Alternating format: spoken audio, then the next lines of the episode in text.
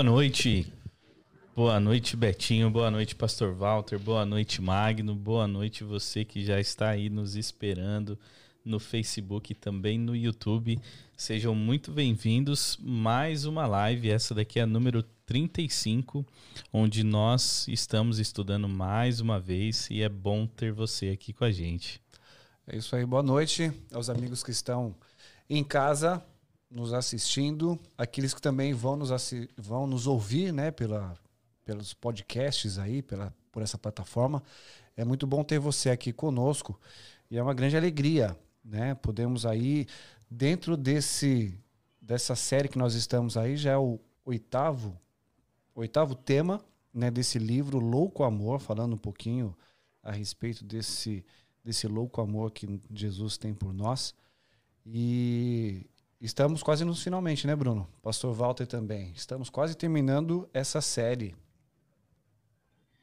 É uma jornada aí de, de, de, de capítulos desafiadores, né? E a, fica aqui a dica para que todo mundo, quem ainda não teve contato com este livro, aqui no Brasil, editora Mundo Cristão, faça, adquira, porque vale muito a pena. Sem dúvida. É isso aí. Já gostaria de desejar uma boa noite para minha mãe, Marlene, que já colocou ali o boa lá noite. Vem, lá vem é... a, a máfia. e, e mande o seu boa noite aí pra gente também. Vai ser legal saber que você está acompanhando está acompanhando a gente aqui e também citar o seu nome. É, lembrando que esse é o momento que você tem para aproveitar para dar um like aí. Se você está no YouTube, no, no, no, no YouTube, dê um like no vídeo clica aí no botão gostei e se inscreva no canal se você ainda não é inscrito, porque assim você recebe a notificação. Se você ativar o sininho ali, você recebe a notificação toda vez que nós entrarmos ao vivo. Se você está no Facebook, também você tem a opção de dar um like ali, um gostei no vídeo e também de compartilhar. Quando você clica ali em compartilhar, tem diversas formas. Você pode colocar ali no seu próprio feed de notícias, né, onde vai aparecendo ali para os seus amigos. Você pode mandar para o seu para os seus stories, você pode mandar para alguém via Messenger. Você tem diversas opções aí de poder compartilhar. Então aproveite esse momento e compartilhe esse conteúdo, porque quanto mais compartilhar e mais likes tiver, mais esse conteúdo será distribuído para as outras pessoas, né? Então gostaria de desejar uma boa noite para Marta Freitas, para o Gilson, deixa eu ver aqui, para o meu pai também, para ir aumentando a família aí que está acompanhando. Sejam muito bem-vindos. Tem aí também o Salomão Feitosa, tanto ele quanto a Marta são ovelhinhas aí da Igreja do Campo de Fora. Sejam bem-vindos, queridos. Legal. Conforme for colocando ali o boa noite, a gente vai lendo aqui. E como nós havíamos falado, nós estamos estudando o livro Louco Amor, do Francis Chan. Se você ainda não adquiriu, se você pegou essa série aí na metade do caminho, tem muito conteúdo bom que você pode tanto através do livro, se você adquirir o livro, ou também voltando aí nos nossos nas nossas lives anteriores pelo Facebook, pelo YouTube e também em todos os canais de podcast. Qualquer plataforma de podcast que você procurar ali Projeto 167, você vai encontrar os os conteúdos, os, a, as lives gravadas em áudio para que você possa ouvir. Gostaria de desejar uma boa noite para Letícia Cardoso, para Nalva e também para o Salomão, que acredito que o pastor Walter acabou de uhum. dar um salve aí. Legal, bom ter vocês aqui. Galera, é o seguinte, a gente está caminhando aí para a reta final do livro e parece que quanto mais tá, a gente está chegando no fim, o negócio está apertando cada vez mais, né? Vai lendo, vai lendo, aí eu vou lendo e vou me escondendo assim debaixo da cadeira. Como diria o outro, é um tapa na cara, né? Que a gente... É, eu acho que, que o, o Francis Chan ele tem mesmo um, um dom assim de escrever de uma forma que, que o leitor é obrigado a, a refletir. Né? A gente não tem aqui e, e, justamente eu acho que o que faz a diferença é o fato de ele ser um pastor que está lidando com a sua igreja, não é? E, e aí ele acaba tendo experiências reais que ele compartilha, e aí a leitura acaba sendo algo que parece que realmente é, você é, foi escrito para você. É, parece uma mensagem personalizada mesmo. É, é uma mensagem que a gente realmente precisa ler, refletir, reconsiderar, fazer uma autoanálise, porque são muitas coisas que precisamos, eu pelo menos preciso reconsiderar em minha vida e fazer diferente. Entendeu? Ser ser muito mais proativo, não em meu favor, mas em favor de uma causa específica que é a causa a causa de Jesus, né? Se Deus nos ama tanto, tem esse louco amor tão grande por nós, né? E eu devo ser usado por ele como instrumento para fazer a vontade dele, né? Não não para mim, mas para os outros que estão ao meu redor. Que eu acho que nós nós quando nós analisamos é, toda a mensagem do autor, analisamos também aquilo que Jesus é, fez. É, e quando eu olho para Jesus, não tem como eu fazer diferente daquilo que o Francis Chan escreve, do que o Francis Chan ele, ele, ele me faz analisar e me faz refletir dentro da minha vida. É incrível. É, e essa é a ideia. A ideia é que todos nós aqui, por meio dessa conversa, desse diálogo, nós possamos é, entender e aprender cada vez mais. E é por isso eu convido você a participar. Coloque seu comentário, coloque sua dúvida, sua opinião, sua pergunta, se você concorda, se não concorda, porque dessa forma, quando nós participamos juntos, nós aprendemos juntos e aprendemos mais, aprendemos mais do que quando estamos apenas sozinhos ali. Então, bora lá. O tema é o perfil do obsessivo. Vale a pena lembrar que quando nós citamos esse esse termo, né, obsessivo ou obcecado, traz uma imagem ruim daquilo que. Deixa eu falar, uma pessoa é obcecada por determinada coisa. Parece que é algo é, que, que é além do, do que deveria ser, uma, um excesso, algo muito intenso. E o autor ele traz esse termo, só que com uma conotação direcionada a Cristo, né? Quem é obsessivo, quem é obcecado ali por Cristo e qual é o perfil dessa pessoa obcecada por Cristo. Então é interessante ao ele trazer diversas características que nós vamos conversar aqui, trazendo essa questão de como funciona aquele que é obcecado por Cristo, aquele que é, tem essa preocupação excessiva é, pelas, pela, é, pelo que Jesus deixou para que nós pudéssemos seguir. Então é importante a gente relembrar essa, esse tema, porque quando nós falarmos obsessivo, obcecado, não é num não é uma sentido ruim, né? ruim. Mas sim algo, algo importante da, da, do ponto de vista de quando nós é, somos loucos também por Cristo, né? Pelo amor de Deus. É, inclusive logo no início do capítulo ele traz é, o, o significado desse obsessivo, né? O que, que é ser obcecado? É ter é, a, a mente excessivamente preocupada com uma, uma única emoção ou tópico, ou seja, quando nós estamos excessivamente preocupados com, com algo. Né? E isso pode acontecer em diversas áreas da nossa vida. A gente pode estar obcecado com o nosso trabalho, no, no sentido de carreira profissional, ou no sentido acadêmico, estudos, ou talvez uma pessoa. A gente poderia é, é, nomear aí diversas coisas que nós poderíamos estar obcecados. E o autor ele traz justamente esse, esse gancho, ele puxa de volta para a gente, mostrando aonde nós deveríamos ter essa obsessão, essa preocupação, aonde nossa mente deveria estar excessivamente focada nesse tema. Eu acredito que para que as pessoas que nos acompanham agora ao vivo e quem for ouvir ou assistir depois, é, vamos entender esta obsessão por uma entrega total. Cristo, ele se entregou totalmente por nós. Já temos falado sobre isso nas últimas sete lives. É uma entrega completa, sem reserva e totalmente focada na, no resgate das suas criaturas. Né? Tanto que aqui na abertura do capítulo 8, eh, Francis Chan diz assim: a ideia de reter as coisas certamente não é bíblica. A palavra de Deus nos ensina a ser consumidos por Cristo e pôr fielmente em prática as suas palavras.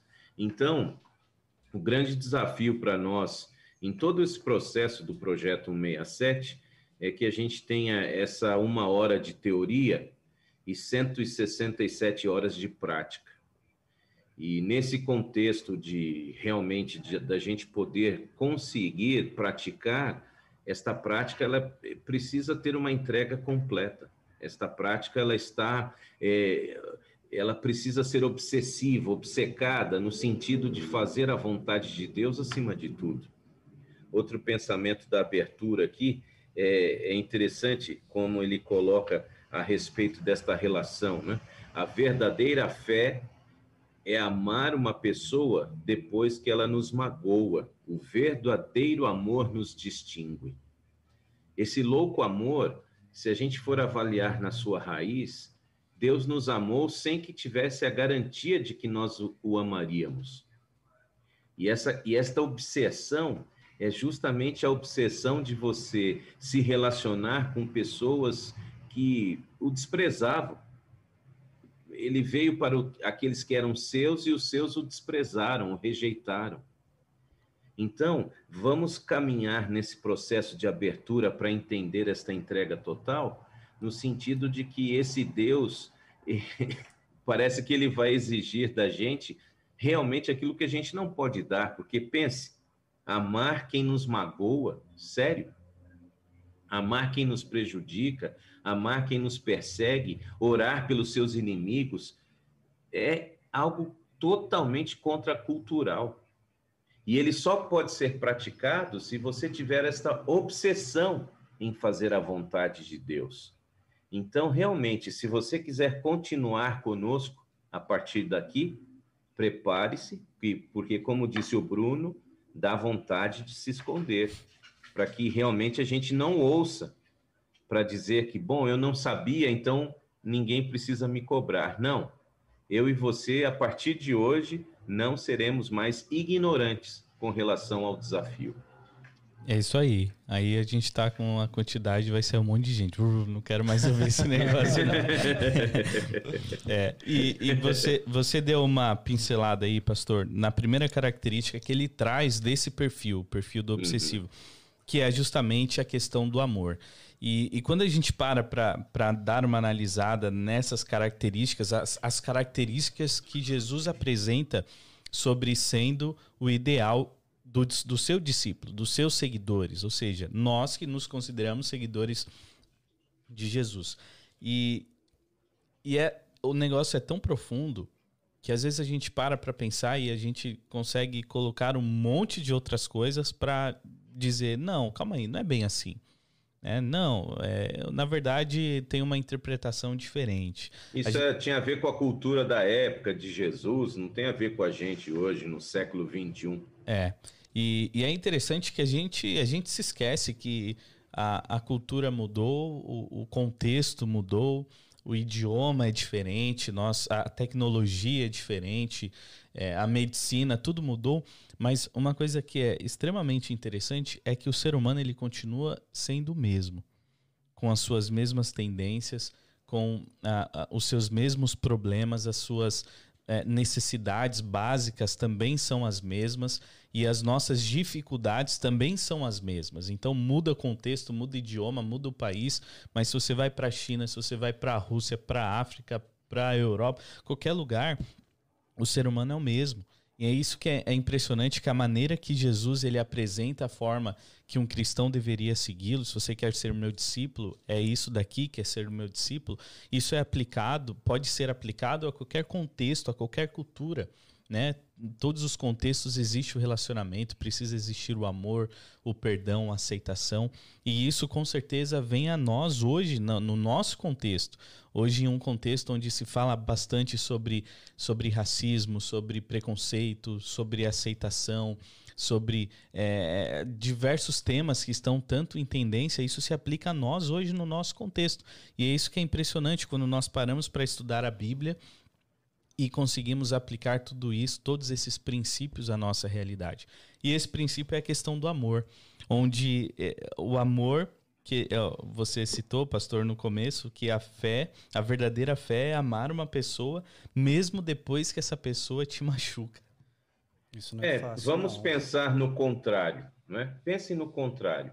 uh, o amigo ou amiga que nos acompanha, é, Jesus é, abre essa discussão em Lucas capítulo 6, a partir do verso 32, que mérito vocês vão ter se vocês amarem aqueles que os amam? Até os pecadores amam aqueles que os amam. Então, note, notem que Jesus, assim, é, é extraordinário a forma como ele nos leva a, a justamente fazer esse contraponto, né? Porque se a gente for parar para pensar, é, Jesus, as, as pessoas tinham muito, muitas perguntas que elas dirigiam a Jesus, mas ele tinha justamente esta capacidade de não, de não responder a todas as perguntas. E aqui ele coloca uma pergunta como uma resposta. Qual é a vantagem que vocês têm de amar se aqueles que amam vocês? É, e é fácil. Vocês têm que amar aqueles que te odeiam. Então, veja como, de fato, o grande desafio dessa obsessão e o perigo dela é que a nossa obsessão ela se torna egoísta pela nossa natureza. A gente, nessa busca da nossa vida, nós queremos ganhar, receber, receber, receber. E na hora de doar, ah, mas puxa vida, né? Eu lutei tanto para ter isso. Fulano é vagabundo, fulano é preguiçoso, fulano não lutou. Olha como eu lutei, troquei até de país para buscar meu sonho, etc. A nossa convicção humana é reter. A nossa obsessão é para nós. Agora Jesus quer fazer uma transformação de dentro para fora, para que a nossa obsessão seja o bem do meu próximo. Aí a mudança exige realmente uma transformação. Por isso que é muito simples eu fazer o bem para que as pessoas que eu amo e para quem me faz bem. O grande desafio é você fazer para quem não está te fazendo bem. E, e, ele coloca isso de forma até fazendo a gente ter algumas reflexões, né? Temos o mandamento de amar nossos inimigos e fazer o bem a eles. Quem são nossos inimigos? Você já parou para se perguntar quem são seus inimigos? É, é, é, até uma resposta de se gaguejar, porque a pergunta é: será que eu deveria ter inimigo, né? Mas mesmo assim, às vezes a pessoa é, me, me considera inimigo mesmo sem. De graça, de graça. É, de graça. Mas... Não, gosta de, não gostou da sua cara, não gostou de você, e aí agora a gente precisa, geralmente a reação que a gente tem é essa, né? Tudo bem, você não gosta de mim, não gosto de você, pronto. Mas aqui a gente percebe que a obsessão é, é, é justamente permitir que o amor cure as feridas. Óbvio. Também sejamos sinceros. Não temos como fazer com que as pessoas gostem da gente, ok? Agora, nós temos que estar dispostos a oferecer o perdão, a oferecer a amizade, a tolerância, mesmo que isso seja num termo como o próprio apóstolo Paulo coloca, suportai-vos uns aos outros em amor. Pronto. Ninguém está exigindo de você mais do que você possa dar. Contudo, essa obsessão, ela começa nesse teste: amor ou egoísmo? O que, que a gente vai escolher? Pastor, deixa eu só abrir um parênteses, depois eu quero voltar nesse texto do suportar, suportai-vos em amor. Eu gostaria de abrir um parênteses aqui só para desejar uma boa noite para Ive Pavanelli. Ela comentou. Ah, che... na área. É, ela falou: cheguei atrasada. Não chegou, não, Ive. A gente está entrando no assunto a fundo agora. Chegou na hora certa. É, gostaria de mandar uma boa noite para minha tia Fátima também. Bom ter você aqui, tia. Ah, Deixa eu ver, tem. O, no, o, nosso teologando aí do campo de fora, Fábio Cavalcante, está com a gente também, que trabalha comigo. Seja bem-vindo, Fábio. Legal, seja bem-vindo. A Sônia também, que comentou ali em cima. E a Ivone, sua sogra aí, Betinho. Minha sogra, mandar um abraço para Birigui. Obrigado, Dona Ivone. Mas ela é VIP já, né? Já. Sexta-feira. Esses, esses são os genros mais amados da internet. Misericórdia. Tô esperando a então, minha é. ainda. Quero ver a minha entrar. Não, já, já, já, já entra, já, já entra, ela chega. Aproveite esse momento para dar um like. Se você chegou antes, dê um like no vídeo aí se você está no Facebook e no YouTube também. E se você está no Facebook, compartilhe esse vídeo. Você tem diversas maneiras de compartilhar na sua timeline é, mandar para algum amigo, compartilha para que outras pessoas possam ter acesso a esse conteúdo. Se você está no YouTube, você pode compartilhar o link ali para no WhatsApp para outra pessoa. E também não se esqueça de se inscrever aí no canal do YouTube. Mas voltando, pastor, você tinha comentado sobre esse texto, né? Que muitas é, a gente não precisa é, talvez ser íntimo dessas pessoas com o qual não é, temos algo ali, alguma diferença, alguma coisa, mas aí a Bíblia traz essa questão do suportai-vos em amor.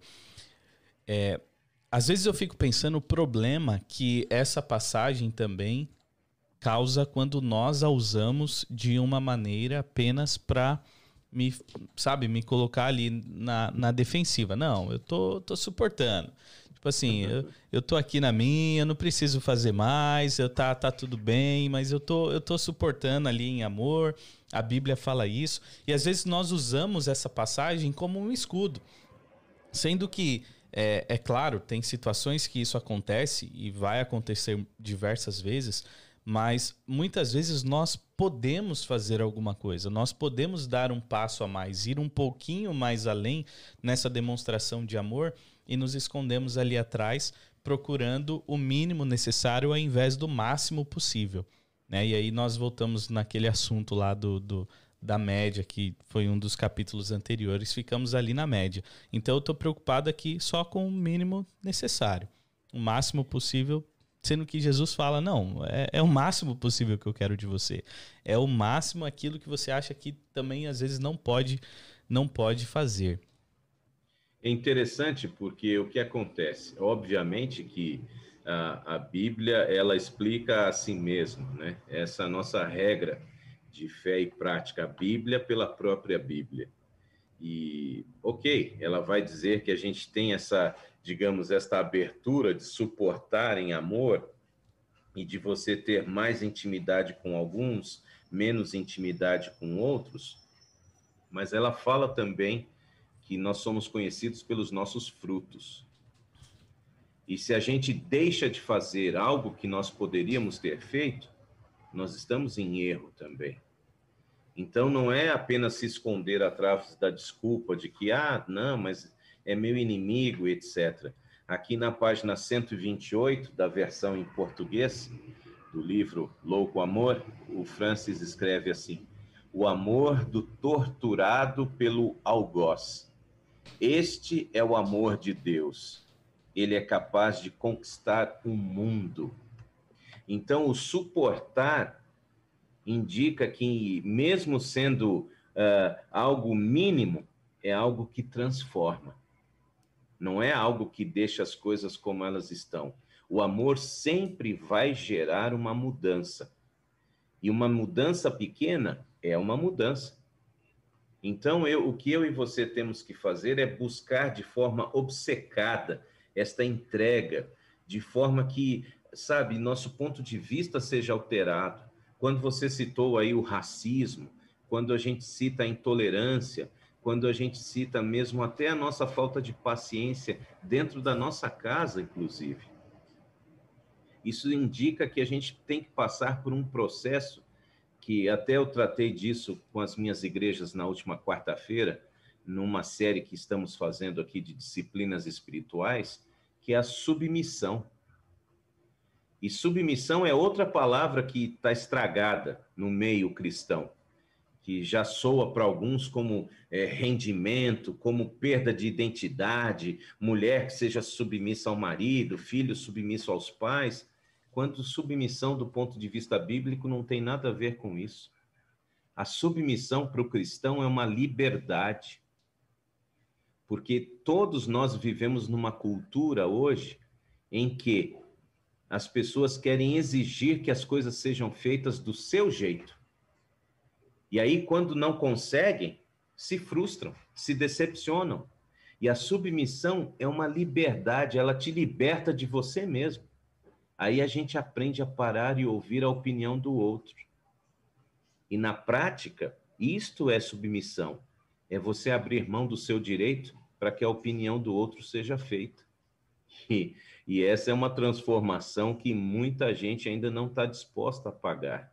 Então, quando a gente olha para essa obsessão do amor, é justamente a oportunidade da gente começar a mudar nosso ponto de vista e colocarmos em prática de verdade que eu e você precisamos realmente de Jesus para fazer o que ele nos pede. Eu acho que essa questão interessante que você falou a respeito das pessoas que é, é, essa questão da, intolerância, porque como você disse, as pessoas elas, elas, buscam os seus, os seus interesses a todo custo, né? E, e acabamos é, desrespeitando. Não existe mais o respeito a, a, aos pensamentos, às ideologias, às, a, a, a condição do outro. Né? Hoje, hoje cada um quer fazer por si, de qualquer forma, e quando as, é, é, existe o diferente, as pessoas elas não, elas não entendem e não respeitam, né? não querem nem saber essa questão. Cada um quer viver por si. É, mas e o que falta também é, além do respeito, a, a empatia pelo outro, uhum. sabe?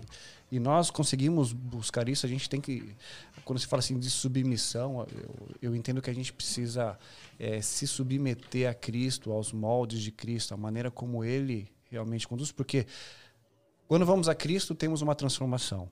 E quando nós temos a transformação de vida, nós conseguimos respeitar o outro da maneira como ele é e nós conseguimos é, ser empáticos às pessoas, às, às, necessidades delas, entendeu? As diferenças delas e nós passamos a nos comportar de uma maneira diferente. Tão bom seria se todos, né, se a humanidade tivesse esse conceito, esse, esse princípio, né, de, de respeito, de, de amor, de empatia. Isso não significa que todos têm que ser melhores amigos. Isso significa que precisam ter respeito pelas pessoas. Eu tenho mais afinidades com uns do que com os outros. Isso é natural, sempre vai existir.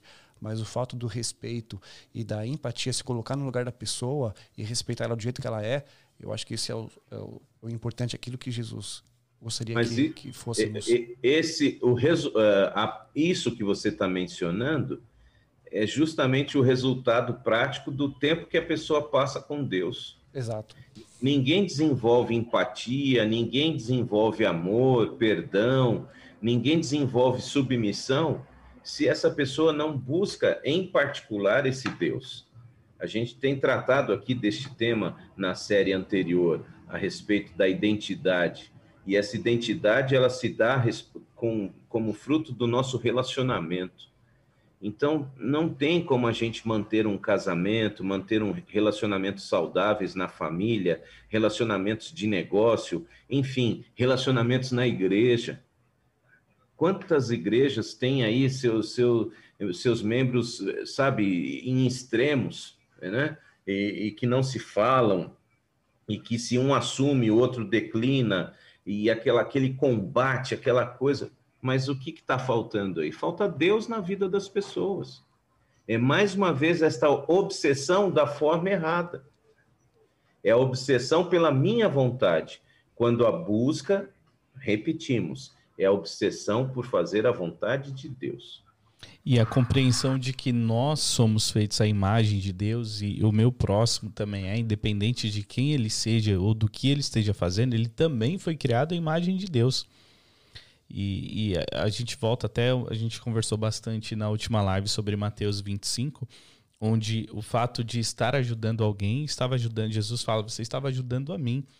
Quando nós enxergamos Jesus no nosso próximo, seja aquele que merece ajuda ou não, aquele que é, é está certo ou está errado, quando nós entendemos que ali também é alguém criado à imagem de Deus, isso também deveria mudar a nossa maneira de maneira de agir e de tratar as outras pessoas. Uma outra característica que a gente encontra aqui logo em seguida dessa do amor é uma outra também bem interessante que é a questão de tomar riscos.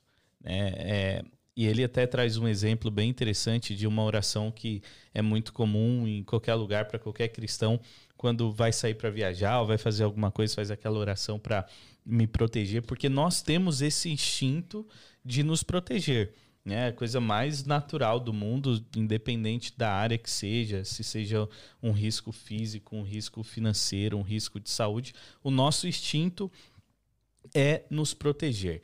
E, e, ele comenta algo aqui interessante que nós colocamos a nossa segurança como a nossa mais alta prioridade. E claro que não tem nenhum problema de da gente orar pela nossa própria segurança, de nos preocuparmos, mas acontece que quando nós somos obcecados pela nossa própria segurança, todas as outras coisas passam a ser secundárias. Então eu coloco em primeiro lugar a minha segurança, o meu bem-estar, para em seguida eu cuidar de todas as outras coisas, onde também nós encontramos um princípio contrário àquilo que Jesus apresenta nos evangelhos. É, o grande desafio, Betinho, Bruno, Magno, Val, pessoal que nos acompanha, o grande desafio para nós é realmente o reino de Deus é a nossa prioridade. Porque, óbvio, nós estamos falando de circunstâncias básicas que qualquer um deve agir com prudência. Veja, vejam esta tragédia que aconteceu nesta semana em Itaguaí, aqui no interior de São Paulo. Né? É, ainda não está muito claro o que aconteceu, mas de prática, um ônibus cheio de jovens trabalhadores avançou pela faixa contrária, acabou tendo uma colisão frontal com um caminhão e, e o, a caçamba do caminhão abriu a tampa, a tampa deitou-se e virou uma espécie de uma lâmina que cortou todo o lado esquerdo do ônibus e com isso matando 41 pessoas. Então, uma tragédia sem palavras. Só de uma única cidade foram 38 pessoas. E todos jovens, trabalhadores aí no, na indústria têxtil ali da região. E, e aí você começa tomar aí alguns detalhes, parece que o ônibus não tinha 100% de, é, de legalidade para fazer o transporte, etc. Então, todas as nossas ações têm que ser feitas com segurança, não é? Nada de pecado em você ter aí a sua previdência, seu seguro de vida, de obedecer às leis, de cuidar de si mesmo. Óbvio, a segurança faz parte da nossa busca, mas quando isso se torna mais importante que o reino, ele até nos põe aqui a, a reflexão, né? Pessoas obcecadas se preocupam mais com a vinda do reino de Deus a esta terra do que com proteções contra o sofrimento e a angústia. Por quê? Porque quer queira ou quer não, nós estamos numa guerra. E todas as vezes que você está envolvido com a expansão do reino, ou, ou com a conservação do reino, eu e você somos alvo do ódio do inimigo, que é real. Ele odeia quem faz a vontade de Deus. E numa guerra nós estamos é, sujeitos a injustiças. Mas o grande desafio é você sair da sua zona de conforto e fazer o que você tem que fazer, entendendo que Deus está no comando da sua vida. Ora, vocês todas as sextas à noite estão aí reunidos. Quanto que vocês andam para chegar até aí? Meia hora, 40 minutos? E, e, tudo isso é no trânsito, é se expondo durante a semana, planejando. Então, é, sabe, é, a gente entende que para que a gente possa movimentar a expansão do reino, nós nos colocamos em risco. Mas nós não precisamos ter medo a nossa obsessão deve ser justamente pregar e viver os valores do reino. É e, é, e é o que acontece, inclusive é uma das frases que ele cita, que é quando nós colocamos o nosso próprio conforto acima de qualquer outra coisa. E, e isso, isso é uma coisa assim que vai bem na, na espinha, né, de, de muita gente. Eu me incluo nessa situação e eu tenho certeza que muitas outras é, pessoas também possam se incluir, onde todas as coisas como eu falei, é um instinto, essa proteção, essa própria proteção, talvez de pensar no futuro e de tantas outras coisas que, obviamente, como o pastor Walter bem enfatizou, não, não tem nada de errado, mas acaba sendo se transformando em um problema quando o meu próprio conforto acaba sendo maior do que qualquer outra coisa, inclusive o cuidado com o meu próximo. Uhum.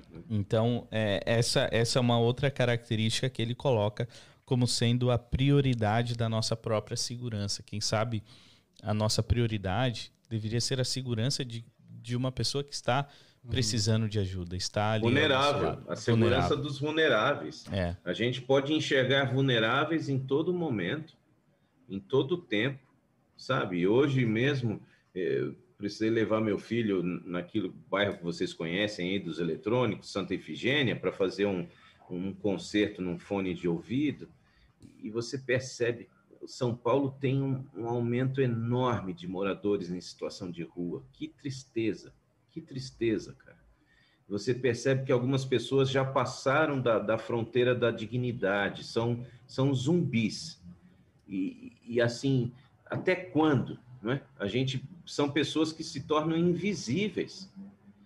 E aí você falar que você vai abrir mão, né, do seu conforto, da sua é, para ficar, para ajudar esse tipo de pessoa, como assim esse tipo de pessoa? São seres humanos.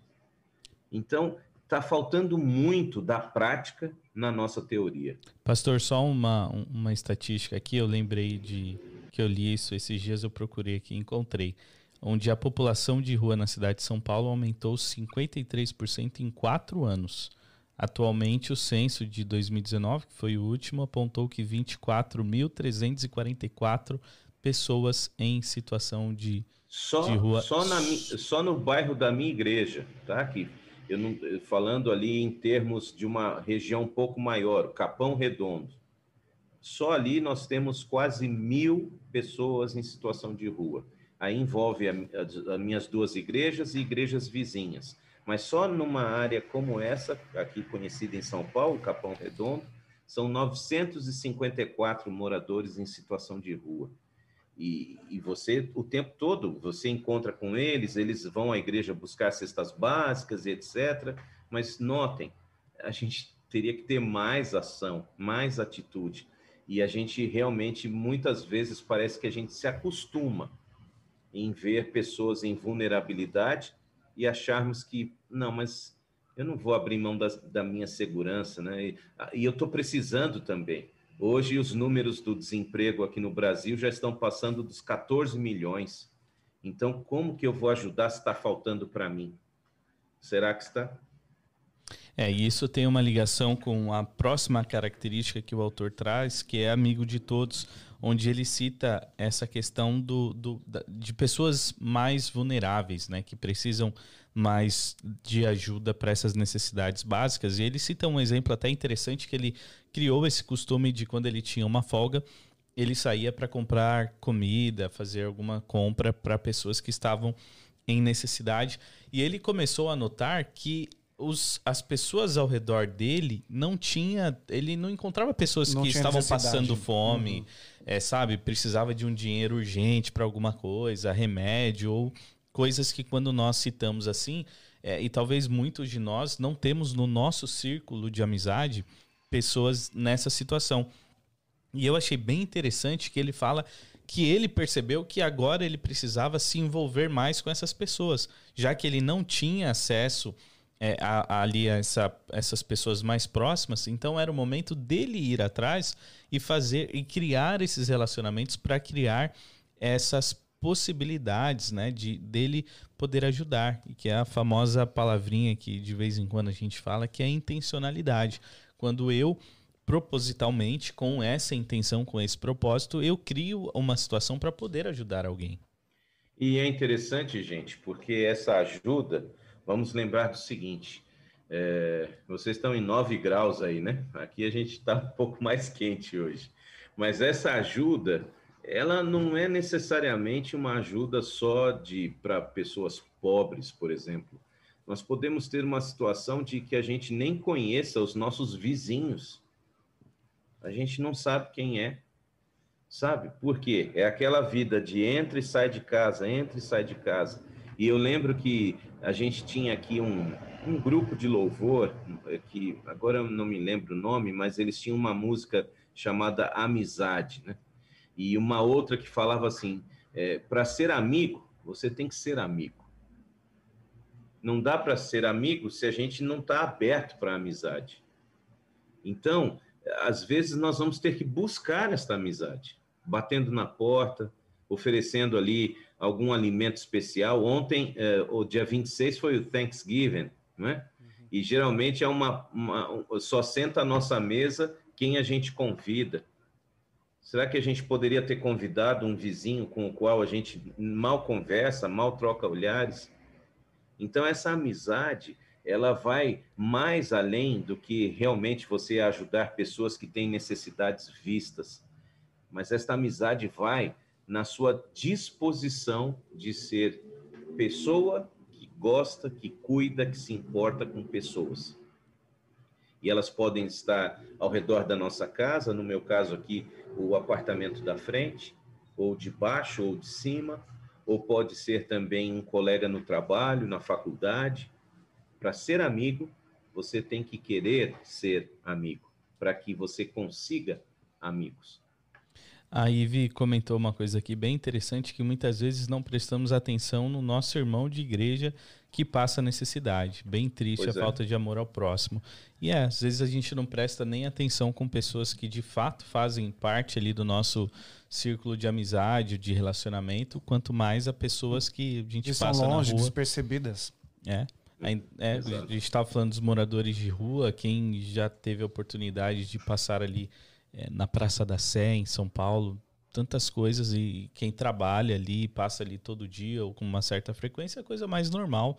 Você ver pessoas em situação de rua, você ver crianças em situação de rua com aquelas A impressão que a gente tem é que eles fazem parte da paisagem como aquelas, aqueles coqueiros centenários, como a Catedral da Sé.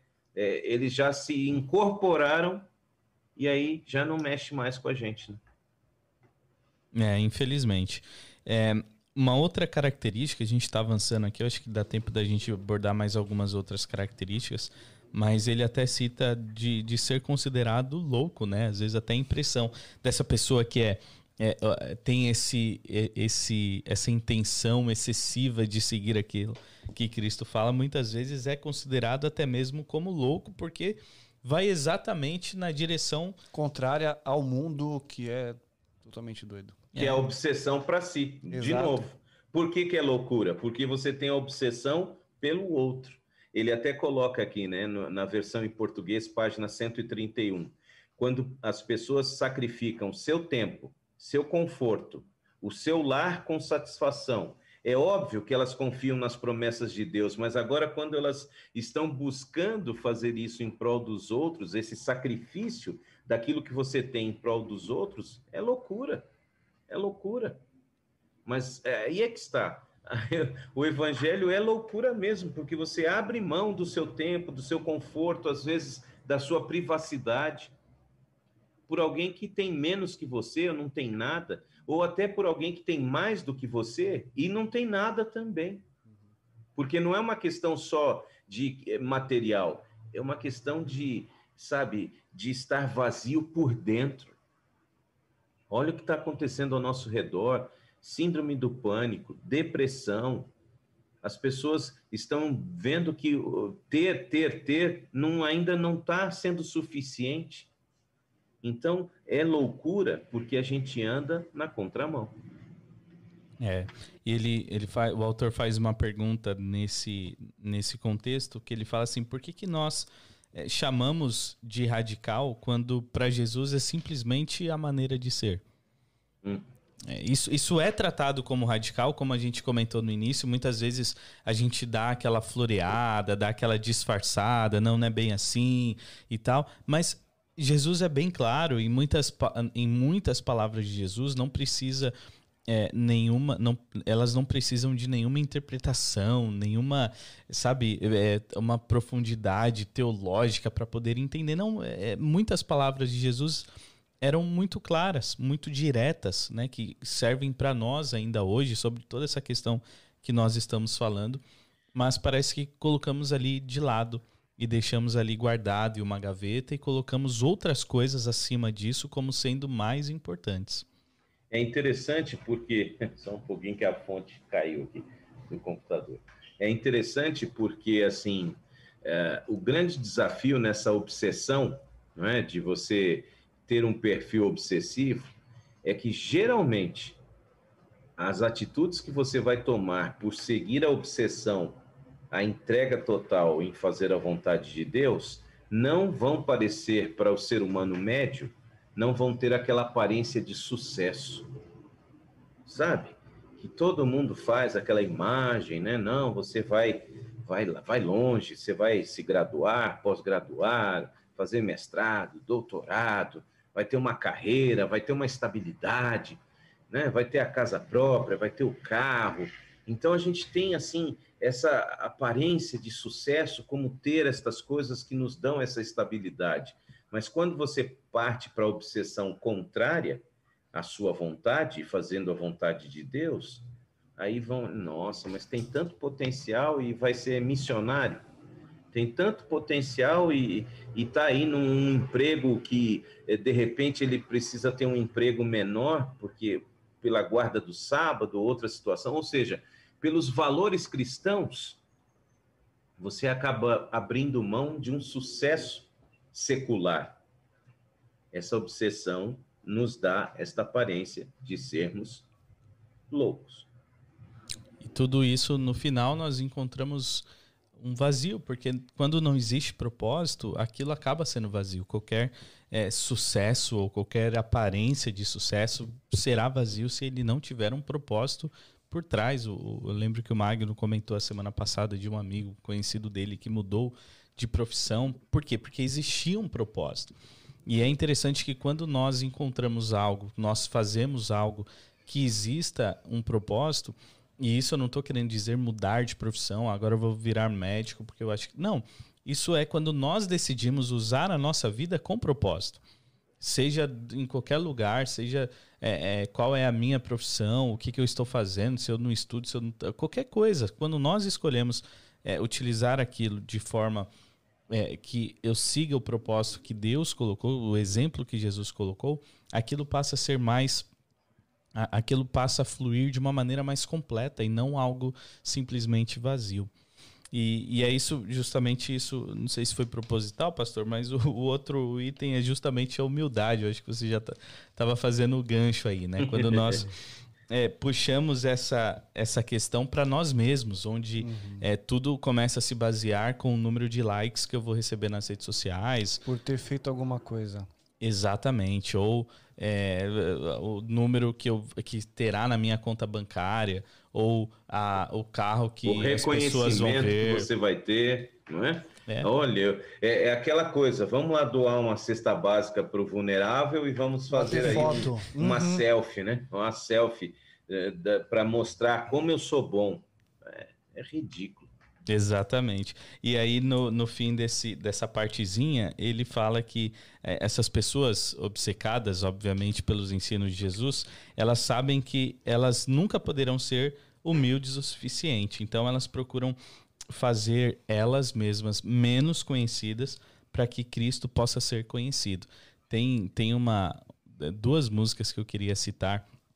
Uma é do Casting Crowns, que chama Nobody, que ele a, a, letra da música é justamente isso. Se você depois quiser procurar, a gente vai colocar, pode colocar nos comentários também, a música Nobody do Casting Crowns, que ele fala que eu não sou eu não sou ninguém.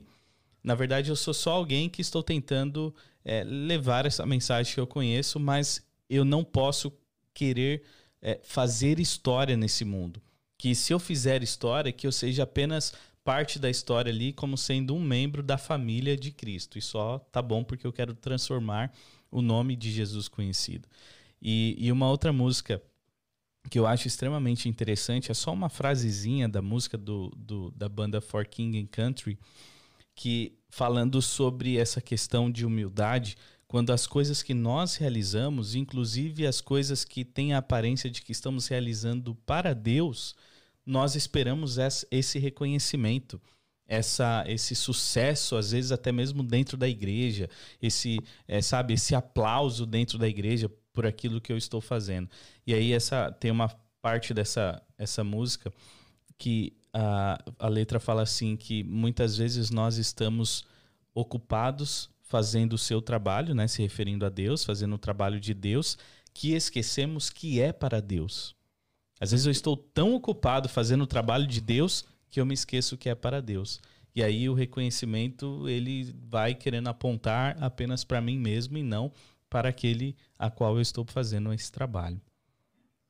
É, é interessante, né, esse, esse aspecto, porque justamente o que acontece quando a gente passa por esse, é, esse essa lição que está querendo ser ensinada, a gente lembra do que o autor cita aqui, é, Mateus 5,16, assim também a luz de vocês deve brilhar diante dos homens, para que eles vejam as boas obras de vocês e louvem o Pai de vocês que está nos céus.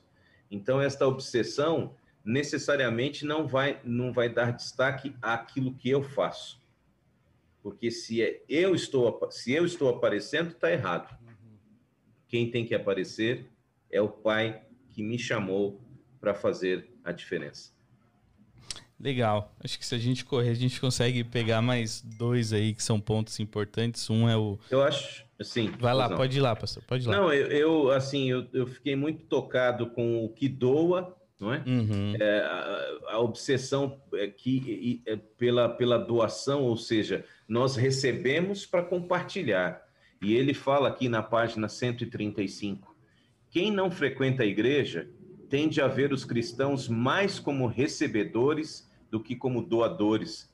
Quando os cristãos se sacrificam e doam aos pobres com liberalidade, essa é a atitude que, como uma luz, brilha com intensidade. E, e, rapidamente, eu só queria lembrar, né, quando a gente assiste esses cultos que passam na televisão, com curas e etc., você percebe que a ênfase é sempre na pessoa que está ali. Então, ela vai ficar rica, ela vai ficar curada, ela vai fazer a sua doação, mas você percebe que o foco sou eu, a minha necessidade. Você não consegue ver em nenhum desses cultos eletrônicos uma mensagem dizendo: vamos lá, vamos sair daqui, vamos fazer a cura lá. Vamos entrar, já que a gente está curando aqui dentro da igreja, vamos lá no, no hospital de Covid e declarar todo mundo curado. Não. Esse milagre tem que acontecer na minha vida e depois eu desapareço da tela. Porque Deus me deu um carro novo, uma casa, um comércio, carro importado, 5 milhões no banco. Gente, isso não é evangelho. O desafio está aqui, você eh, perceba, sabe? Às vezes a gente está sentindo falta das nossas igrejas aí, dos cultos, etc. E nós não precisamos delas, sinceramente. Se eu e você pensarmos que a gente vai à igreja só para receber, receber, e aí, além disso, nos últimos tempos a gente ainda só critica. Não, porque tá sermão fraco, música ruim, é, o aquecimento não funciona, ou está quente demais, ou está frio demais, não tem copo descartável. Que é isso? Quer dizer, é só o vem a nós, ao vosso reino não está acontecendo. Então, a obsessão não deve existir para que a minha vontade seja feita. Não é? Pessoas obcecadas por Deus são conhecidas como doadoras, não como recebedoras. Pessoas obcecadas pensam realmente que os outros são tão importantes quanto elas e têm sensibilidade particular quanto aos vulneráveis, aos pobres. Mas pensem, gente, reflitam. Qual, que, qual tem sido a nossa postura ao frequentar nossos cultos, nossos pedidos de oração? O foco é sempre em nós e no nosso problema. E aí me permita, Bruno, a, uhum. a, a, quando ele avança aqui para outro o, o, outro aspecto, gente que está de passagem, aí complementa essa parte da doação quando ele nos faz refletir. Boa parte do nosso tempo, da nossa energia, do nosso dinheiro é canalizada para coisas temporárias.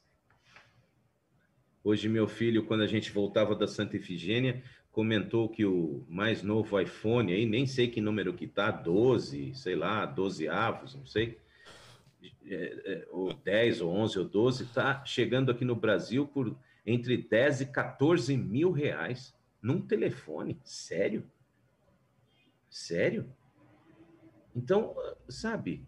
E aí a gente tem é, pessoas que não vivem aí com 50 reais por mês, passando fome. Na Argentina mostraram esses dias aí imagens de pessoas pegando comida podre para comer, sabe? Venezuela, Brasil, gente. Brasil, gente passa fome aqui. Então, de fato, como cristãos, a gente tem que parar de pedir só para nós. E sabe que às vezes eu acredito que a gente não recebe porque Deus está querendo mostrar exatamente isso. Às vezes você está aí pedindo, pedindo, pedindo, pedindo, ah, quero fechar um grande negócio, quero, sabe, ganhar muito dinheiro. Ô, Senhor, se eu acertar na cena, vou construir dez igrejas aí pelo país. E Deus não vai te dar, porque Ele sabe que a gente está nesse foco só para nós e as pessoas estão passando necessidades ao nosso redor. Pastor, eu costumo dizer que uma, um dos nossos, um dos grandes problemas que nós temos hoje como igreja é muito o foco do reino futuro e esquecer do reino já estabelecido por Jesus aqui na terra, o reino presente. E é interessante que quando a gente para para analisar, parece que é a junção perfeita do nosso eh, do, do que Jesus quis passar para gente. O reino ele já está estabelecido aqui, onde Jesus fala o reino já chegou, o reino já está aqui. Porém existe um reino futuro, um reino perfeito, um reino de glória no futuro. E aí quando nós paramos, quando nós passamos a viver cientes de que o reino já está estabelecido aqui, porém com a consciência de que é só de passagem, estamos indo para um reino futuro, toda a nossa concepção de cristianismo ela muda. Porque eu vivo aqui sabendo que eu sou parte já do reino e eu preciso expandir esse reino aqui, porém esse reino é passageiro e o reino de glória virá. Então, as minhas decisões, elas precisam ser focadas naquilo que está no futuro. Eu estava assistindo um vídeo essa semana sobre é, é, a questão investimento financeiro e tudo mais, e foi bem interessante que a, a pessoa que estava falando ali no vídeo, ela falou assim: a primeira coisa que você tem que fazer é definir qual é o seu objetivo. A partir do seu objetivo, todas as coisas vão girar em torno daquele seu objetivo. Então, qual que é o seu, o, o seu objetivo? É um investimento a longo prazo? É, é pensar na sua aposentadoria? É um investimento para ter um retorno a curto prazo e etc. E, e é interessante isso, como isso se aplica a gente, porque quando nós temos bem claro que o nosso objetivo como cristãos, ele está lá na frente, no reino futuro e completo, o reino de glória, mesmo vivendo no reino já estabelecido aqui, as minhas decisões, os meus planos e todas as outras coisas que giram em torno de mim, elas andarão de acordo com esse objetivo que eu já tenho em mente. É interessante porque é, eu achei legal isso a gente não pergunta para Deus, né, qual que é o nosso objetivo espiritual. Já perceberam? A gente se pergunta do objetivo acadêmico, do objetivo financeiro, do objetivo profissional, mas em que momento você teve uma DR, uma, um, discutir um relacionamento com Deus a ponto de chegar nessa conclusão? Senhor, qual é o propósito? Qual é o objetivo de eu me tornar um cristão, de eu ter sido batizado, de eu guardar um sábado? É, qual que é o objetivo de ter uma dieta que, com regras restritivas? Qual que é o objetivo, sabe, de ser fiel à esposa, ao marido, de criar filhos? O que, que é isso? Onde que isso vai chegar? Qual é realmente o interesse que o Senhor tem para que eu viva esses princípios? É, a, a gente precisa ter essas conversas com Deus, sabe? Porque parece que a gente vive meio que no automático e, ao mesmo tempo, também ah, a gente faz se der, se não der, não faz. Não. Essa obsessão não tem esta abertura. Ou você faz o que é a vontade de Deus, ou você faz a sua vontade, que está cheia de erros, de falência, de pecado de miséria. Então, a gente precisa, sabe, ter uma DR com Deus, para que realmente comece a pensar: poxa, peraí, mas eu vou chegar aonde? O que, que o senhor quer de mim? Por que, que isso está acontecendo? Quais são os objetivos? E aí você vai perceber as, essas características que a gente está falando aqui de dependência, de envolvimento, de humildade, tudo vai começar a fazer sentido. tudo vai começar a fazer sentido. Por quê? Se me permitem. Salmo 1, verso 3 diz assim: Ele é como uma árvore plantada junto à margem de um rio. Olha só que, olha que extraordinário. Salmo 1, verso 3. Eu leio na Nova Bíblia Viva. Nunca deixa de dar fruto na estação própria. E as suas folhas nunca murcham, e ele tem sucesso em todas as suas atividades. Isso está Deus está falando da pessoa que é obcecada em fazer a vontade dele. Salmo número 1. Ou seja, sucesso em todas as suas atividades. Deus me abençoa para que eu possa abençoar. Essa questão que você falou a respeito de não pensar só lá na frente, no reino futuro, e já porque o reino de Deus já, já está, está, estabelecido aqui, é uma verdade tão grande, porque eu entendo que nós, nós devemos viver aqui o hoje, segundo a vontade de Deus, fazer as coisas da, corretas, porque é, o que nós vivemos hoje nada mais é do que uma extensão daquilo que é o porvir. Entendeu? Então, o que eu vivo hoje, é lógico que quando o reino de Deus for estabelecido lá, o futuro, ele vai ser um reino perfeito. Eu vou ser perfeito. Eu vou ter uma concepção perfeita, vai ser tudo perfeito. No entanto, a maneira como eu vivo hoje, eu preciso eu preciso viver o hoje segundo a vontade de Deus, porque é isso que eu vivo hoje é uma extensão de lá, lá da frente. Então eu preciso ajudar o meu próximo, eu preciso fazer a vontade de Deus, eu preciso buscar a Deus, eu preciso ser transformado, entendeu? Ser renovado, ter uma vida renovada aqui e agora, porque isso daqui é uma extensão daquilo que eu vou viver lá na frente, quando vier o, o reino de Deus aqui. Sim.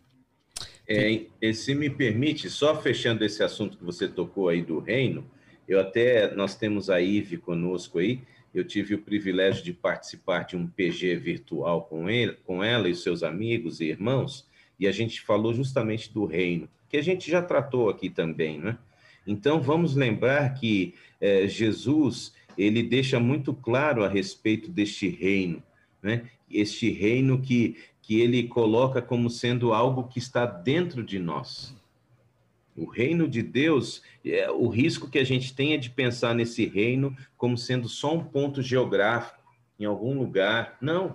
Jesus disse: o reino não, não ouça, está aqui, está acolá. Não, o reino está dentro de vós.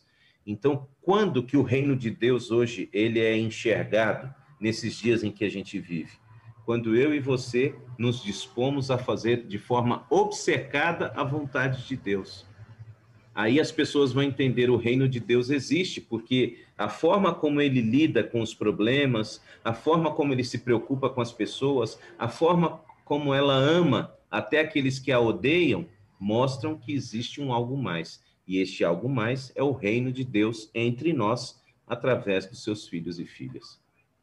Bacana. E essa, isso daí, pastor, eu separei uma passagem aqui, Mateus 5, 16, que resume bastante o que você falou, que diz assim: Assim brilha a luz de vocês diante dos homens, para que vejam as suas obras e glorifiquem ao Pai de vocês que está nos céus. Então, quer glorificar o nome de Deus, não é só levantando a mão lá na igreja, dizendo glória, cantando glória, ou gritando glória, ou seja lá o que for mas Jesus é bem é, claro em dizer que para glorificar ao Pai é através das. É, quando as pessoas veem a nossa luz, né? Assim brilha a luz de vocês diante dos homens para que vejam as suas obras. E é assim que nós iremos glorificar ao nome do Pai. É assim que o reino ele se expande. Nós estamos indo já batendo um pouquinho mais de uma hora aqui em nossa live. O assunto foi bem gostoso, porém precisamos ir ao as considerações finais. Antes das considerações é. finais, deixa eu só ler aqui um comentário. Isso, eu ia pedir para você ler aí os comentários dos nossos amigos aí. É, deixa a Marta, a Marta Freitas escreveu aqui. Estou gostando muito. Legal, Marta. Bom ter você aqui. Eu não sei se você estava acompanhando as outras, mas estamos aqui sempre às sextas-feiras nesse mesmo horário. É, a Sônia comentou assim: o cristianismo deve ser vivido todo tempo, lugares e circunstâncias. Exatamente isso. É algo que está, como o pastor falou, o reino dentro de nós e isso vai ali se expandir aonde estivermos. A Ive comentou de novo: amo a frase que diz coloque um D antes e um S depois do seu eu, né, que se transforma a Deus. Bem interessante. Pode ir lá, pastor. Eu só queria que a gente pudesse é, entender realmente o que é ser obcecado por Deus. É o contrário de ser obcecado por nós mesmos. O autor aqui, Francis Chan, na, na, no capítulo, na página 139, né, do livro em português, ele diz assim, para a gente refletir, né? É, Talvez a televisão não seja aquilo que você gosta mais. É possível que nem mesmo você tenha uma em casa. Mas e quanto ao seu tempo e aos seus recursos? Quanto do seu dinheiro é gasto em interesse, em seus próprios interesses e quanto é investido no reino de Deus? Quanto do seu dinheiro é dedicado à busca de, da realização dos seus objetivos e quanto é concentrado na obra de Deus e nos seus propósitos. Então, a gente está falando de uma entrega total entrega do corpo, entrega, entrega do, dos bens, entrega dos, das nossas capacidades, entrega dos nossos recursos. É, essa obsessão não vai fazer com que você simplesmente vire um fanático, abrindo mão de tudo. Não você vai ter a sua vida, você vai ter suas conquistas, seus fracassos, mas algo sempre vai estar puxando você para cima. E eu queria encerrar com a leitura de um salmo, o salmo número 50, a partir do verso número 12. Eu leio na nova Bíblia Viva, se você tiver a sua Bíblia, Salmo 50, a partir do verso 12. Deus está falando assim: se eu tivesse fome, não precisaria pedir coisa alguma a vocês, ok? Eu e você não somos nada. Pronto. Deus está dizendo: eu não precisaria pedir nada a vocês, pois eu tenho tudo que existe no mundo. O mundo é meu, diz o Senhor. Não pensem que preciso da carne dos bois ou do sangue dos cabritos que vocês me oferecem no altar. E aí o Salmo 50, verso 14, é o desafio que eu queria encerrar a minha parte aqui ofereçam a Deus em sacrifício um coração cheio de gratidão e cumpram as promessas de obediência que vocês fizeram ao Altíssimo. O perfil do obsessivo pela vontade de Deus se sacrifica por este reino. Sabe? Eu e você temos que sair da nossa zona de conforto. De verdade começar a abrir mão dos nossos direitos em prol do Evangelho, abrir mão de sonhos, abrir mão de carreiras, de conforto, sacrifício. Daqui para frente só vai piorar, minha gente. E realmente é o perfil do obsessivo pela vontade de Deus que vai fazer com que eu e você nos mantenhamos fiéis a esta revelação chamada Evangelho. Por isso, esteja pronto para se sacrificar por Deus, porque a obsessão dele por nós foi completa. Ele entregou tudo. Eu espero que eu e você tenhamos coragem e fé e relacionamento com ele o suficiente para entregarmos tudo também. Muito bom, muito legal. Betinho, tem alguma consideração final? Pode Não, fazer sem... oração. Vamos orar então, sem mais Senhor Deus, obrigado pelo teu cuidado, por nos amar tanto de uma maneira muito especial. Que através, ó Deus, do seu amor, que através do entendimento daquilo que realmente tem que ser diferença na nossa vida, que através da transformação, por entender a nossa origem e quem tu és e o que o Senhor quer de nós, que realmente possamos, ó Pai, através da das bênçãos e da dádiva que o Senhor concede a nós, replicar as bênçãos para as pessoas que estão ao nosso redor. O nosso próximo é o que importa. Né? A nossa vida, nosso relacionamento contigo é o que importa.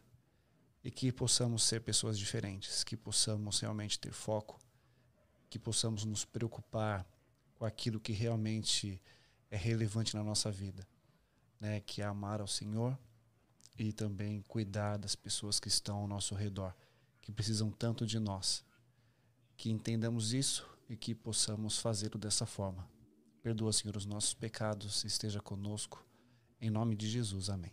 Amém. Isso aí, muito obrigado pela presença e participação de todos vocês. Foi muito bom estar com vocês em mais uma live. Lembrando que na próxima sexta, nesse mesmo horário, às 8 horas aqui da nossa região dos Estados Unidos e às uh, 22 horas no horário de Brasília, aguardamos vocês na próxima sexta para mais um capítulo. Lembrando também que essa é a número 35. Você pode acompanhar todas as outras anteriores no Facebook, no YouTube e também em todas as plataformas de podcast. Muito obrigado, uma ótima noite para todos vocês e até a semana que vem. Nos vemos. Deus abençoe.